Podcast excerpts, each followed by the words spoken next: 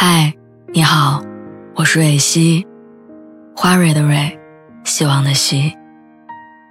今天你还好吗？你可以在微信公众号和微博中搜索“蕊希”，每天晚上我都会用一段声音陪你入睡。听完今天的故事，祝你晚安，做个好梦。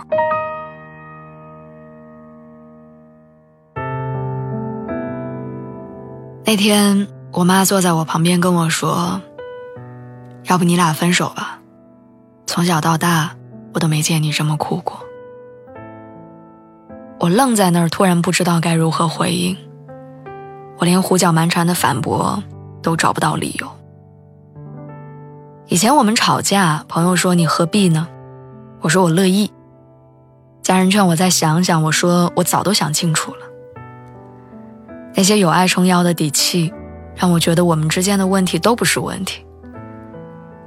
我知道爱情不可能永远幸福甜蜜，它会有争吵，会有摩擦，甚至会有想要分手跟决裂的瞬间。当我享受他的欢愉，也必须承受他带给我的痛苦。于是我觉得吵架算不了什么，流泪也算不了什么，在那些对对方充满怨恨和讨厌的时刻。只要想一想好的时候，我们的爱意仿佛就能治愈他带给我的伤。但后来不行了，我们争吵的越来越严重，你情绪上头，口不择言，我不甘示弱，砸碎杯子。我们开始冷战，开始谁都不愿低头。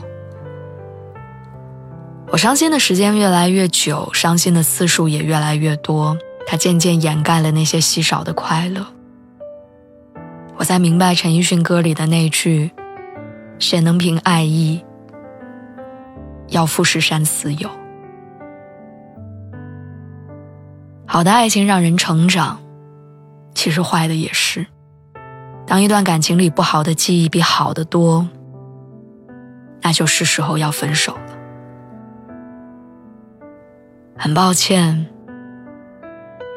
我真的坚持不住了。我讨厌自己声嘶力竭的样子，我真的觉得我现在很累，很遗憾我没有长成适合你的模样，很难过，我只能陪你走这一段路。我还爱你，但我不想跟你在一起。